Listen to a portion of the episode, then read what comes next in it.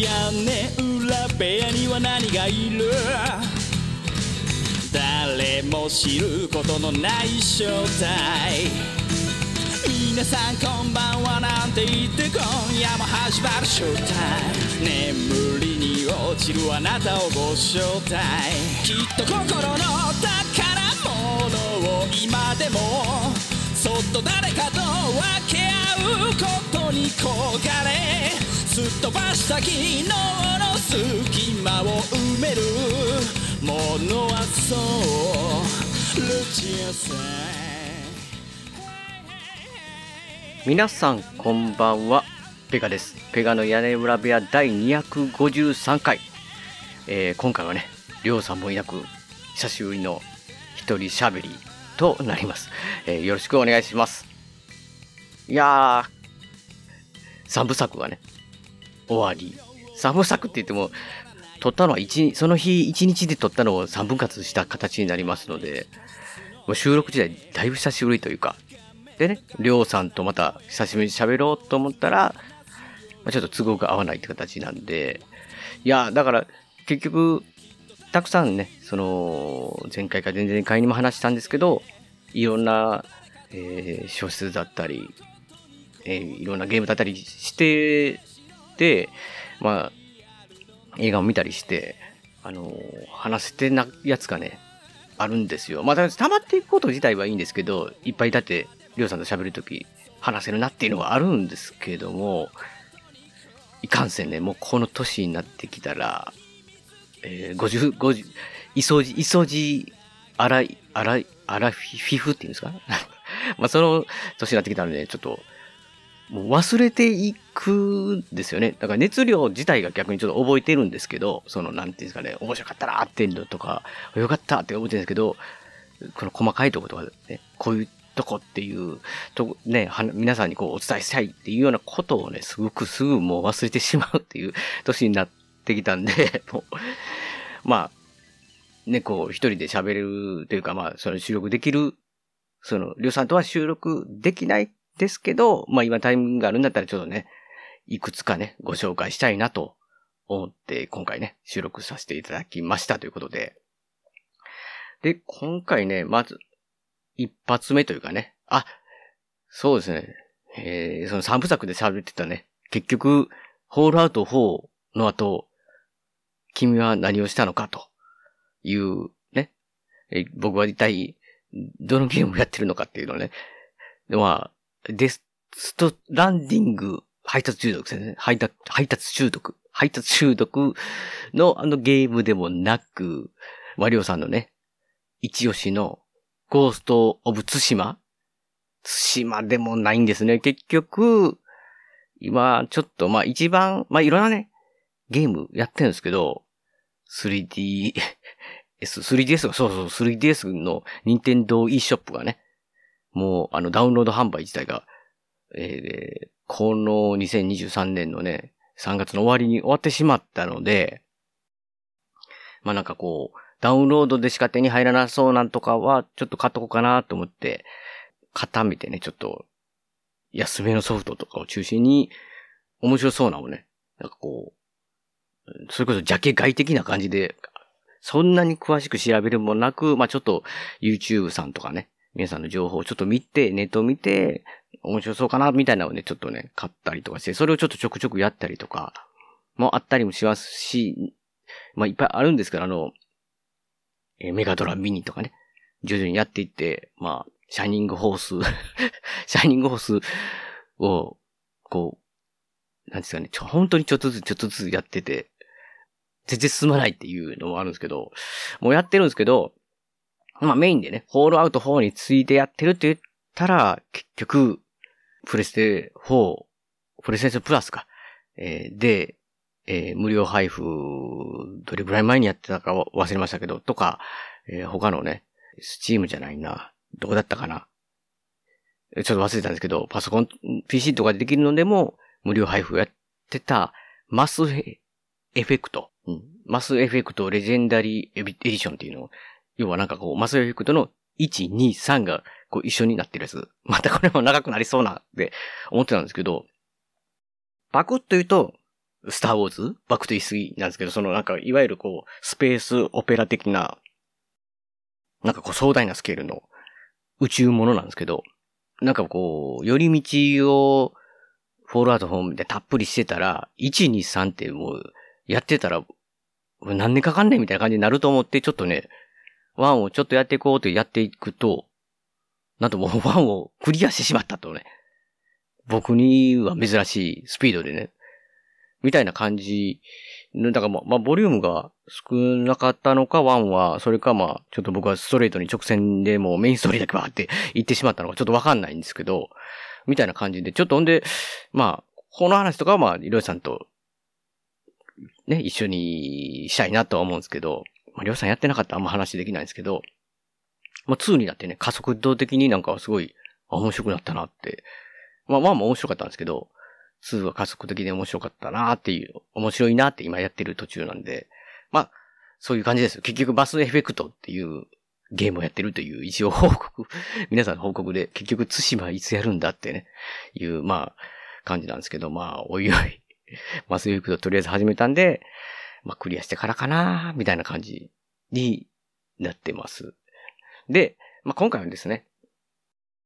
あの、まあ、ゲームの話というよりも、まず最初に話したい、おすすめしたいのは、またオーディブルで、アマゾンオーディブルっていう、いわゆる朗読サービスで、まあ、定額、月額、えー、1500円でしたかね。で、えー、あれって言ったらそこに、こう、あるやつをね、聞き放題、定額聞き放題っていうね、もう12万作品ですかね。なんか、すごいな。の中でね、あの、おすすめしたい、えー、作品がありまして、それが、10ステップで簡単、魔王の倒し、倒し方。10ステップで簡単、魔王の倒し方っていうね。えー、作者はアンドリュー・ローさんっていう、えー、作品なんですけど、まあ、これがね、まあ、オーディブルのオリジナル作品ということで、えー、実際日本では、あのー、日本語のね、小説出てないんですよ。これがね、すごく面白かったですけど、ぜひね、お勧めしたい。で、名前もちょっと変わってて、その、10ステップで簡単魔王の倒し方。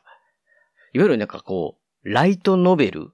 いや、僕、これ最近、だからライトノベルっていうのの定義がいまいち、このおっさん、おっさんでっていうか、おっさんだからじゃないんですけど、えー、無知というかあんまり知らないんで、分かってないというかね、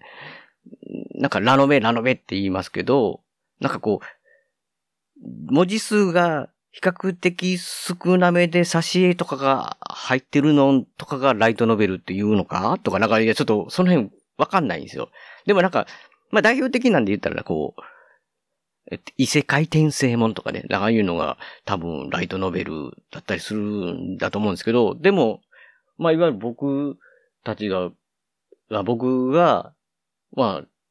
学生の頃読んでたね、そのラマ文庫の小説だとか、いや、なん、なんていうんですかね。例えば、ロードストー戦記。あれはね、TRPG からの、まあ、リプレイから発生したのかな両方本持ってて、小説。あの辺も、だかライトノベル、まあ、その頃そういう言葉なかったんじゃないかなっていうお記憶なんですけど、だからその辺がライトノベルなのか。まあ、あれはファンタジーのね、小説ですけども。もうそれで言うと、なんかロ、ード・オブ・ザ・リングとかは一体どっちなのかとか、ね、そういうのもあるんですけど、まあだからちょっとなんか、こう、なんか面白、面白タイトルというか、なんかキャッチーなタイトルとかね。なんかそういうのが最近は多いのかなって、そういうなんかライトノベル。なんかそれに、まあ近しいというか、なんかライトノベルってなんかこう日本の文化っぽい。すいませんね。これ本当に間違ってた。すいません。僕の勝手なイメージなんですけど、そういう感じなんですけど、まあそれをね、海外の人が書かれてるわけですよ。アンドリュー・ローさん。10ステップで簡単、魔王の倒し方って。ちょっとね、なんかこう、まあ、言ったらこう、王道のね、ロード・ザ・リング、ダンジョンズ・ドラゴンズ、まあ、あれは小説じゃないか。まあ、映画だったりするますけど、そういうなんかこう、いわゆるクラシックのファンタジーというよりも、10ステップで簡単、魔王の倒し方ですかね、タイトルが。まあ、だから、そういうなんかちょっと異色というか僕は、僕はですよ、僕ほとんど体験したことない、聞いたことないような小説でして。まあ、現代はだから、How to defeat a demon king in 10 easy steps なんですかね。本、あの小説なんですけど、まあ、朗読で言うと時間的には8時間14分。なんか、それだけ聞いたらす、こう、オーディブルーとかを聞いてない方は8時間もって思うかもしれないですけど、確かね、もう3体とかは、3体、ちょっと待ってくださいね、3体。あ、3体とかは17時間30分とかですね。だから、そこまで、すごく長かった感じは、そこまでというか、僕はずっとオーディブル聞いてますので、全然その、長さを感じなかった。という感じでしたね。で、まあ今だから、けその Amazon オリジナルということで、まあ Amazon オーディブルでしか聞けないので、それでね、もうぜひちょっとおすすめしたいというか、これを機にね、なんていうかね、Amazon オーディブル1ヶ月体験、無料体験ができますので、それを入ってお試しで聞いてみて、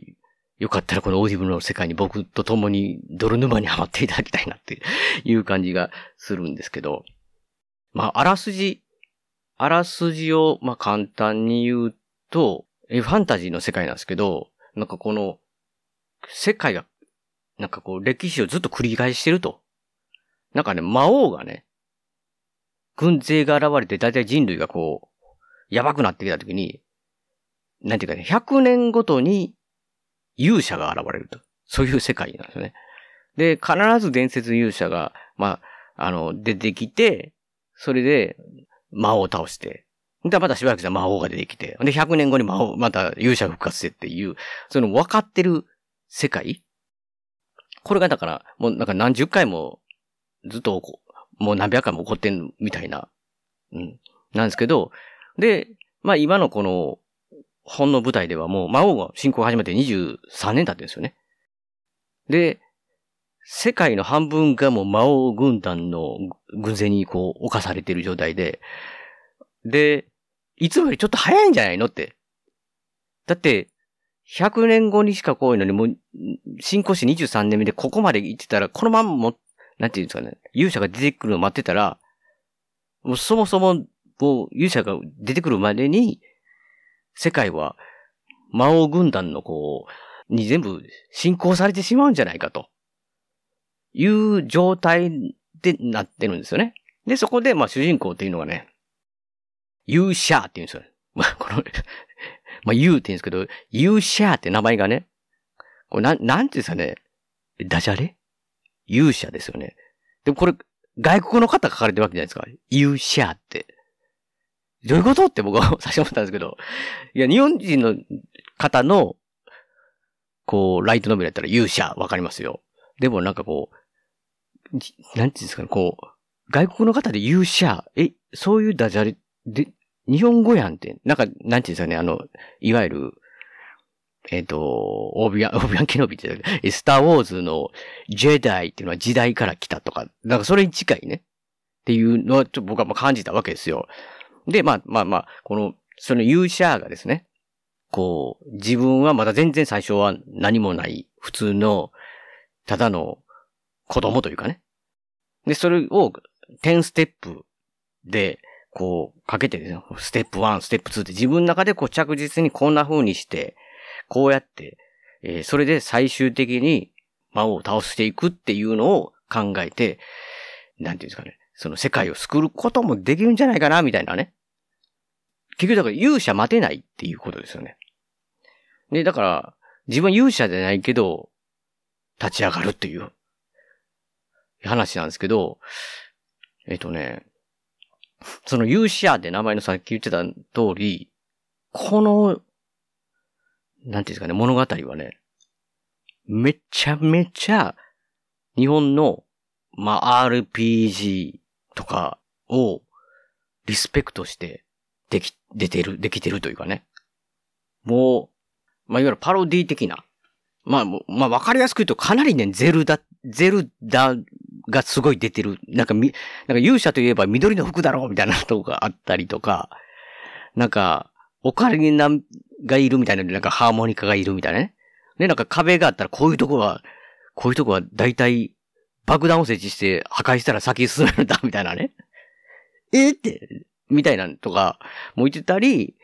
なんかいわゆる、まあ、スライムを最初倒そうかってね。それで経験値を上げていかなあかん。まあ、ほんまになんかこう、ゲームの世界みたいな設定なんで、もうレベルみたいなのがあって、経験値みたいなのがあって、なんですけど、それもなんか、まあ、言った水滴型のね、水滴型のスライムと、まあ、メタルスライとは言わないですけど、なんかシルバーに輝いたやつを倒すとね、すごく一気に経験値が入るとか、いやもう、なんか黒い騎士が出てきたりとか、もうもろなんですよ、いろいろ。でも、なんていうんですかね、ものすごく愛情を感じるというね。もうこの作者の方はめっちゃ日本のゲーム好きなんだなって。まあゲーム以外もいろいろ小ネタちょっと入ってくるっていうかね。なんですけど、ただなんかこう、こう、なんていうんですかね、ただパロディが続くわけじゃなくて、このなん、なんていうんですかね、この勇者っていう子自体もね、なんか、あの、スキルを取っていくって言ってね、まず、まあスキルというか職業ですよね。まず、まずは職業って言って、で、何になりたいかって言ったら、まあいろんな魔法使いとかある、いるわけですよ。その剣士とか。カバン魔法使いって謎の魔法使いなんですよ。カバン魔法使いって何って思うんですけど、まあいわゆるなんかこう、ドラえもんの4次元ポケット的な、なんか、ものを、要はなんか元々は多分物を運んで売る商人とかね、そういうのに、で、なんていう、その、運んでいくの大変じゃないですか。だからいわゆるその、それをなんか4次元ポポケット的なところのカバンに入れて、で、また出せるっていうね、能力。一体だから、何って、なんでこんなんを選んだんって言うんですけど、で、しかもなんか、まあゲームらしいですよね。こうなんかこう、最初はなんか、その容量も限られてるわけですよ。なんか、石ころ入れて、もうそれでいっぱいっすカバンはとか言って、なんか、で、出し、出してって、入れたり出したりしてたらね、レベルが上がるみたいな感じで、どんどん入れれるようになるみたいな。でしかもなんか、このオーディブルのいいのは、基本的になんかこう、まあ、朗読されてる方が、まあ、女性の方なんですけど、なんかこう、レベル上がるときだけ違う、こう、一人、その、専門の方が言ってて、レベルが上がりました、みたいなね、声が入ってきて、まあ、てれれれてって、みたいな感じの、なんていうんですかね。本当になんか僕らがすごく子供の頃馴染んでたものがいろいろ詰まっているみたいな感じでね。そしてその、カバン魔法使いっていうのを上げていって、一体その、勇者、勇は、どうやって、その、ステップを踏みながらでも、一体何を、どういうアイディアで、それを、その職業になってですね、こう、魔王を倒そうとしてるのか、みたいなのをね。なんかこう、アイデアがすごい、ええー、みたいな。うん。なんか、本当にゼルダとかそういう日本の、こう、世界に、日本のゲームとかの世界に、まあ主に、結構、結構ゼルダ成分の世界に入り込んだみたいな感じの、感じで、うん、なんですかね、その主人公自体の人、なんか性格も、まあちょっと臆病なとこもあるんですけど、すごい勇勇敢なとこがあるって、なんかまあこう矛盾してますけど、こう、世界を絶対救うんだみたいな、うん、熱い気持ちがあったりするんですけど、その、なんかこう、ある程度軽いコミカルな部分があったり、なんかね、それはもうな仲間がでできてきてって言って、いや、むちゃくちゃこう、よくできている。なんかふ、なんかすごい、まあ、僕は本当にライトノベルを、そんなにたくさん読んでない、見てない方だと思うんですよ、最近の特に。そういうなんかこう、一世界したらなんとかだったっていうなんかこう、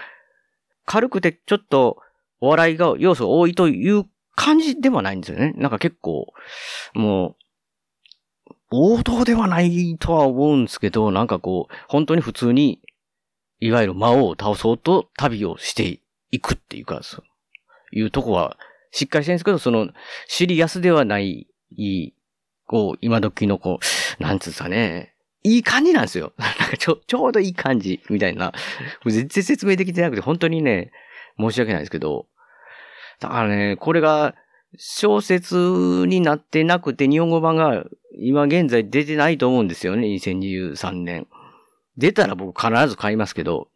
なんていうんですかね、こう、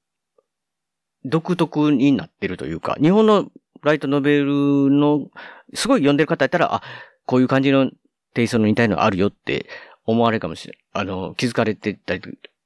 知っておられる方いるかもしれないですけど、僕はなんか、そんなに、最近のなんかこうアニメ化してるような感じの、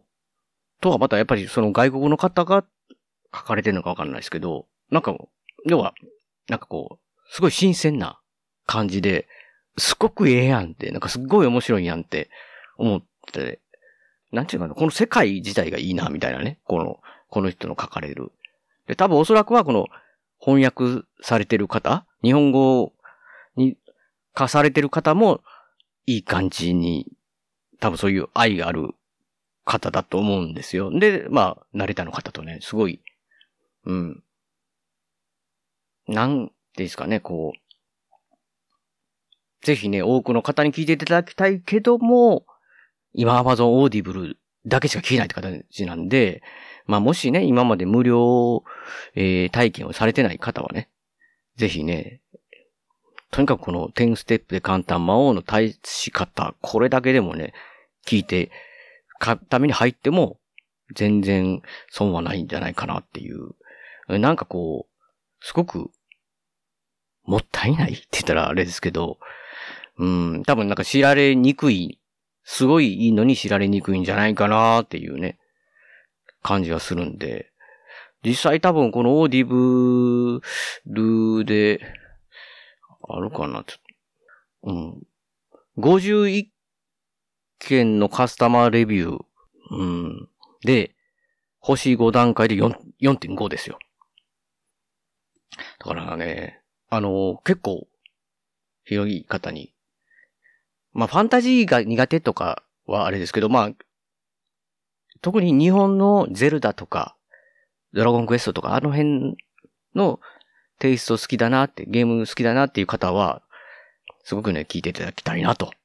いう小説です。飛び出システムって何やるんだろうねっていう会話を。すごいですね、それ。演者とか監督さんと触れ合えるし。スコーレが若松監督が立てた。はいはいはい。そこだけの話が聞けるみたいな。これはね、なかなかシネコンじゃないですよ。ないですよ、それは。いや、みんな2つカード押そうよ。坪井さんまで飛び出しましたもんね、あのあの時。終わったら外でたむろして喋ったりしてるわけですよね、我々。はいはいはい。疑似 4DX でやってくださいよの発想がそこにあったんですよ。おばあちゃんに、おばあちゃんに。そこではメールアドレス自体が連合赤軍ですからね。マジですか？そうですよ、そこをちゃんと押さえとかなきゃダメですよ。ああ、すみません。新肉まんじゅう、もう一回してくれます、名古屋の映画館シネマスコーレは JR 名古屋駅から西へ徒歩2分水色のビルが目印ですシネマスコーレに来ていただければ映画の同例が失敗かりますのでぜひよろしくお願いします、えー、シネマスコレでお待ちしております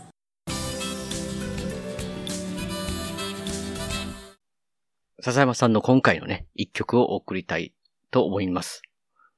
えー、また本をね、一冊紹介するので、そこでね、出てくる、出てくるっていうか、その本の中で出てくるね、まあ、自動改札っていう、えー、まあ、これ今、先に言うと意味が全くわからないと思うんですけど、まあ、その自動改札っていうのが出てくるんですけど、その本の中で。もうそれが出てくると、出てくるとって言ったらね、もうその時点でペが大丈夫かって感じになってると思うんですけど、まあ、出てくると、勝手にね、全然意味というか違うんですけど、僕この笹山さんのね、曲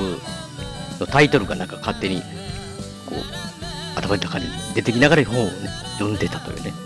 まあそれではね、その曲をね、聴いてくださいと。笹山さんで、アルバム、灰の水曜日から自動人形。もっぱら眺めてばかりだろう思い出一つを捨てられずにめ死ぬまで暇つぶしがまた愛しいかい。操る人形なんかじゃないと。言い切れないけど歯車じゃないわ。それならそれで仕方がないと。思ってなんかいないのよ。とても美しい。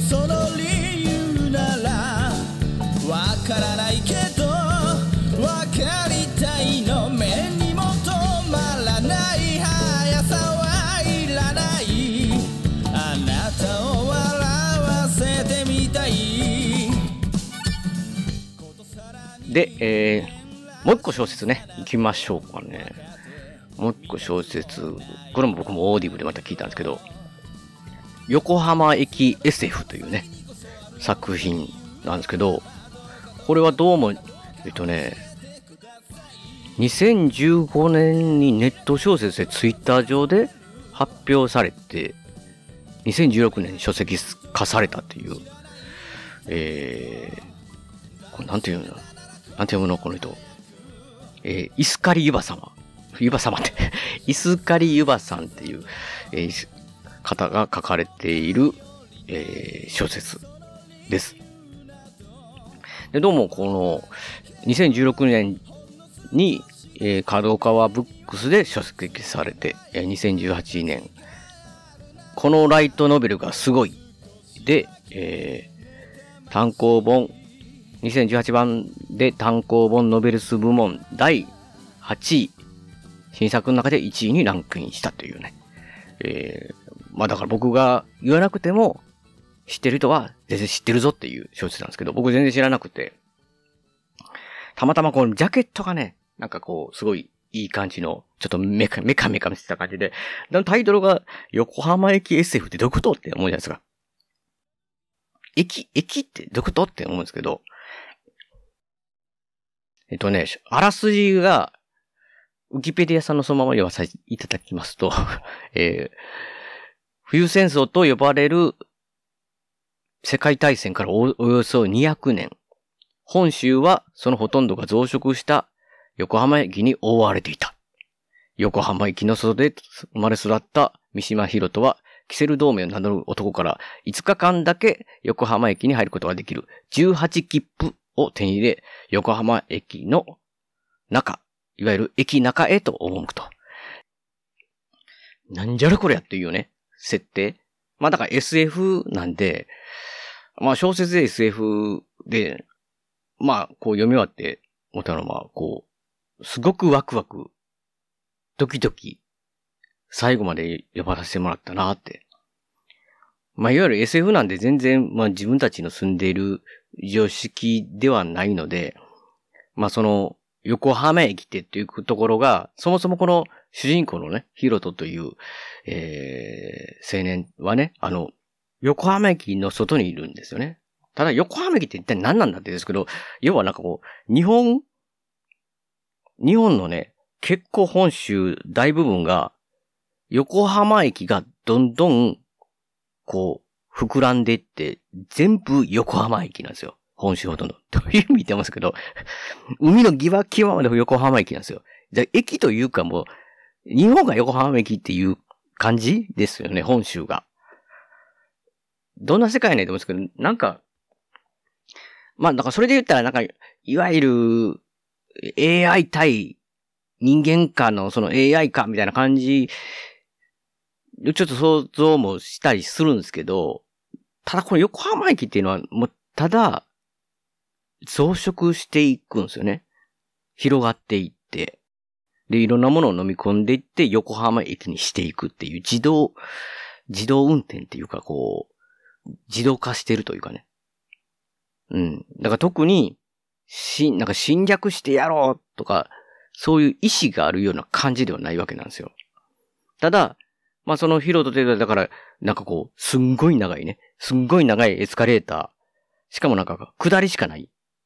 エスカレーターの下の、普通のなんか、まあ言ったら僕たちが住んでるような、あの、ある岬というか、この地面に、地面に、地面にっていうか、まあそう、土地に住んでるわけなんですけど、そこはみんな、なんかこう、未来なんですけど、いわゆる世界的には僕らより多分、すごい未来、未来っぽいんですけど、そこの人たちは、なんかそんなに裕福な生活してないわけですよ。で、なんかこう、横浜駅からね、駅のとこからなんかこう、物がいろんなものがゴンゴンゴンゴン落ちてきて、それを、を食べたりとか着たりとかね、服を。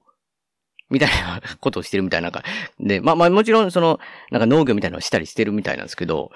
とにかく、その、そのすごい長いエスカレーター、下りしかないエスカレーターを、頑張ってね、全速力でガーって登っていって、最初の頃は子供だったら登れないみたいなね。ある程度子供若くなった、若くっていうか、その青年になってきたら登っていけるんですけど、その上に行ったところには、駅があるんですけど、駅には基本的に入れないんですよ。で、かい自動改札っていうのがあるって、当たり前ですけど、駅やったら自動改札あるのは当たり前ですけど、ただ、僕らが考えている自動改札と全く違うんですよ。なんか、ロボット的な自動改札で、本当に。で、そこに、まあ、その外の人は入れないですよ。でも実は中にも人住んでるんですよね。で、その中の人は、スイカっていう、スイカっていうのを埋め込まれてて、それをあったら、それで全て決済したりするんだけど、それがあったら、ずっと普通に一生そこで住めるんですよ。ただ結構高額で、何歳やったかな？なんか小、なんか、5、6歳とか、その、ちっちゃい子供の時はいけるんですけど、ある時、年になったら、それを埋め込まんとダメなんですよ。埋め込まへんかったら、駅の、駅構っていうか、外に放り出されるんですよね。で、外に放り出されてるって言っても、ほとんどがもう本州全部横浜駅になってて、外はただの自然なんで、もう、もしそこ放り出されたら、生きていけないってことなんですよ。まあ、たまたまその、主人公がおるような街みたいなとこだったらいいですよ。でも基本的にはいろんなどっかに掘り出されたらもう、ただの自然の山の中に掘り込まれるとかね。人がいないみたいな、掘り出されるみたいなことになったりするんで。まあその、結局だからその、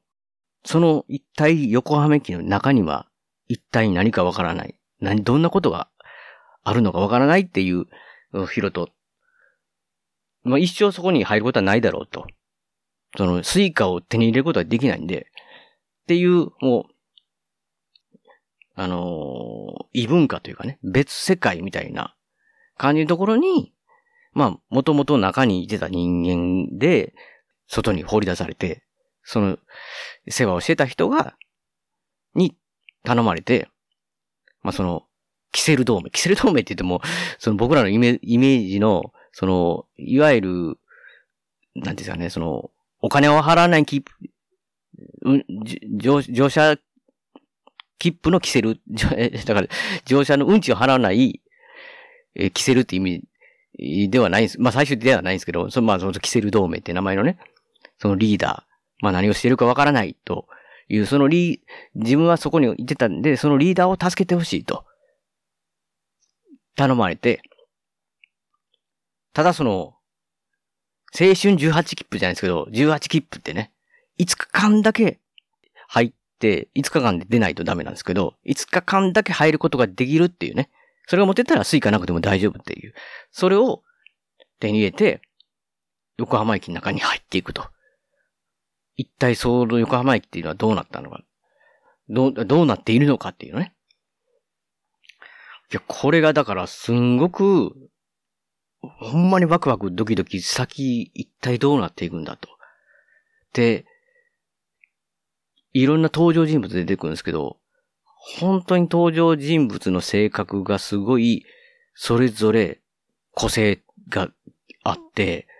魅力的なんですよ。かなり。で、一体、まあ、横浜駅入って、そのリーダーと会うことができるのか、一体それはどうなっていくのかっていうのが、あるんですけど、いやー、すごくね、これはね、僕と同じ体験をしてほしいなと思って、その、あの、読んでない方、知らない方は、ドキドキしてほしいなと思って、そんなにちょっと言いたくはないんですけど、ただなんかまあ部分的にちょっと、あの、えって思うのが、その、そういうスイカとか、18切符とか、その、その遊び心が好きなんですね。なんか途中で中入ってきた時に中に、要はなんかこう、本州、横浜駅自体、本州にこう、全体を覆われてるわけなんですけど、その中に、まあ、ちゃんとスイカが入ってて生活してる人たちがあって、そこの中で、自分らで、そのエリアで警察みたいなことをしてる人たちがいるんですよ。まあそれを、駅員って言ったりするんですけど、その、駅員とかにね、なんかこう、喋ってる会話聞いて、北の工作員が最近来てるらしいとか言って、北の工作員ってこれ、何？北朝鮮の話とかかなとか思ったりしたら、ね、それはもう後でわかるんですけど、JR 北日本のね、工作員の話なんですが、JR 北日本って、え？横浜駅対 JR 北日本みたいになったりね。え、どういうことって言って、JR 北日本は、横浜駅と、えー、対抗して戦ってるみたいなね。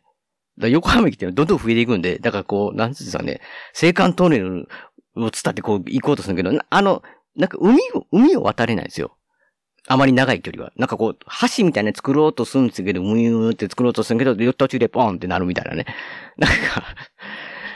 なんですかね。こう、横浜駅って一体何なんだろうっていう、その駅材の、なんかこう、建物、建物自体がこう、どんどん作られていくってね。なんかこう、で、もともとあったものを、学習じゃないけど作ってみたいな感じでね。なんかそこで、中で生活してても、この場所から服が出てくるんだって、服がポコンポコポコンずつできたりとかして、で、それを売ったりして商売してるみたいなやつが出てきたりとか。とにかくやっぱり SF ですよね。本当にありえない世界ですけど、いかにこう、世界観をしっかり作って、そし作ってっていうかしっかり、まあ、だからアバター、アバター？世界で言うとアバターなんですかね？アバターなのかもしれないですね、これ。ある意味、その、要は、世界観を体験する。そういう意味で僕はドキドキしたというか、ただでも、ストーリーも僕好みというか、読めなくて一体どうなっていくんやって、もう本当にヒロトさん、主人公とヒロトと一緒ですよ、僕。完全にヒロトと一緒で。何これって。その世界観がすごく作られてて、むちゃくちゃ面白い。で、これ、あの、一応続編ってね、そのオーディブルであるんですけど、横浜駅 SF 全国版っていうのがね。まあ、それは単純にその2巻というよりも、よりですよ、そのどっちか言ったらこう、スピンオフじゃないな。まあ、だから時時間軸的に、その SF、横浜は SF と繋がってるというよりも、えー、横浜 SF の場所が違うみたいなね。ば、この違う場所ではこういうことが起こってたとか、こっちの世界でこ、こっちの世界でこの地域ではこんなことが起こってたとか、そういうのがあって、それもね、すごい、うわ、これとこれが繋がってんのか、うんごーみたいな、なんか、すごいもう僕的にはすんごい楽しい。むちゃくちゃ面白い。本当に。だからこの、いわゆる、アバターと一緒の、海外旅行じゃないですけど、SF のこの横浜駅 SF の世界に入り込んで体験するというか、それがだからやっぱり、設定というかその世界観が掘り下げられてるだけ、めっちゃ面白いと思って、本当に最高やなと、これは本当に思いました。もちろんなんかこの科学のこと僕わからないんで、えー、そういう専門の方からしたら突っ込みどころがあるのかもしれないですけど、いやもう全然本当にももっともっと読みたいなって思いましたけど。で、これ漫画家もね、してるということで、えー、全3巻で出てるみたいなので、まあ、これもね、ちょっと今のところゲットできてないんですけど、したいなと思う、すごくおすすめの、読んでない方はね、本当にぜひこれ、だからそれこそ、で、10ステップもそうですけど、横浜駅 SF だけでもみたいな、なんかそんなばっかしですけど、いや、本当に、なんか体験してほしいなっていうか、この、まあ、だからこれもちょっと色がね、完全に SF なんで、まあ好きじゃない方は好きじゃないのかな。でも、すんごい面白い。めちゃくちゃ面白い小説なんで、ぜひね、読んでいただきたいなと。いや、ちょっと、もっともっと話そうと思ってたんですけど、いや、一人でやっぱかなり喋って、もう一本分いってしまったので、今回はね、この Amazon Audible の2作品。横浜駅 SF の方は小説になってるので、角川さんの方から、あの、もちろん読んでいただいたり、漫画の方を読んでいただいたりっていうのもできますし、まあ、できたらですね、10ステップで簡単魔王の対し方と、まあ、全然、全然、全然本当毛色違う、全然毛色違う、えー、小説ですけども、こっち側の方は、Amazon Audible のオリジナル作品なので、ぜひね、入って、えー、聞いていただきたいなと。これはね、本当に面白いですよという2つ。まあ、こういうね、たくさん、たくさんある中で結局、ちょっと一人でもうまく喋れなかったせいで、こう、長くなってしまって、まあ今日はここまでという形で、それでは締めさせていただきます。番組のご意見やご感想などメールでお待ちしてます。ブログのメールフォームから送っていただくか、もしくは通常のメールでアルファベットで、ペガ屋根裏アットマーク Gmail.com、ペガ屋根裏アットマーク Gmail.com 宛てでお願いいたします。今回に曲も笹山さんでスルーリーです。スルリを含む笹山さん関連のデジタル曲の方は iTunes ストアや Amazon インプシー、もろもろで購入できます。CD などはオンラインストア、リビングオンザレコードで購入できます。オリジナルフルアルバム、灼肉臭いセカンドフルアルバム、灰の水曜日も絶賛発売中ですので、よろしくお願いします。あと、アルバム IG、こちらは全国レコード CD ショップで取り扱ってますので、お店でお取り寄せもできますので、よろしくお願いします。では、また次回の配信でお会いしましょう。さようなら。大事なことはいつも伝わらずするり相変わらずのままでいられた二人街はもうすっかりと懐かしく変わり昔のことと分かりすぎる一人